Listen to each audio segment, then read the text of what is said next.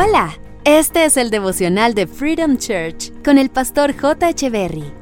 Bienvenidos. Hey, ¿qué tal? ¿Cómo están? Es un gusto estar nuevamente con ustedes. Daniel capítulo 6, verso 4 dice, entonces los demás administradores y altos funcionarios comenzaron a buscar alguna falta en la manera en que Daniel conducía los asuntos de gobierno, pero no encontraron nada que pudieran criticar o condenar, porque Daniel era fiel, siempre responsable y totalmente digno de confianza.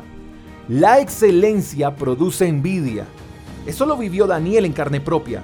Su trabajo era tan impecable y su integridad tan firme que eso despertó la envidia de los que trabajaban con él.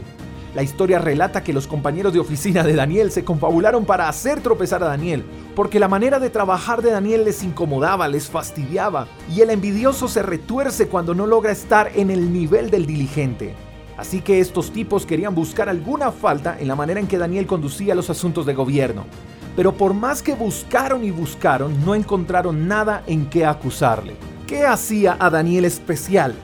Dice la palabra que Daniel era fiel, siempre responsable y totalmente digno de confianza.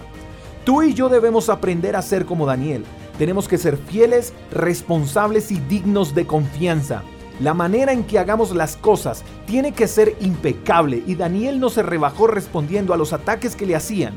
Él no se frustró porque sus compañeros de oficina se levantaron contra él.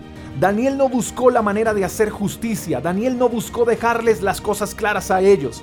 Daniel no dijo, me tienen que escuchar. No, Daniel seguía haciendo su trabajo porque la envidia se ataca con trabajo, la excelencia es tu defensa y tu integridad debe ser tu mayor satisfacción. Tú no necesitas defenderte de nada. Tú necesitas ser fiel, responsable y digno de confianza. Si te detienes en busca de tu defensa, los envidiosos te alcanzarán y una vez te alcancen, entonces estarás a su altura. No te detengas. Es como cuando vamos caminando por la calle y de repente sale un perro a ladrarnos. Si nos quedamos quietos, sus ladridos serán cada vez más fuertes e intimidantes. Pero a medida que avancemos sin prestarle atención a esos ladridos, los ladridos se irán disipando a medida que avancemos. Y llegará un momento en el que el perro seguirá ladrando, pero tú y yo estaremos tan lejos de él que sus ladridos no los escucharemos. Tú estás donde estás con un propósito más que por una necesidad. Y ese propósito se cumplirá a la medida que seas fiel, responsable y digno de confianza. Espero que tengas un día extraordinario. Te mando un fuerte abrazo. Hasta la próxima. Chao, chao. Gracias por escuchar el devocional de Freedom Church con el pastor J. Echeverry.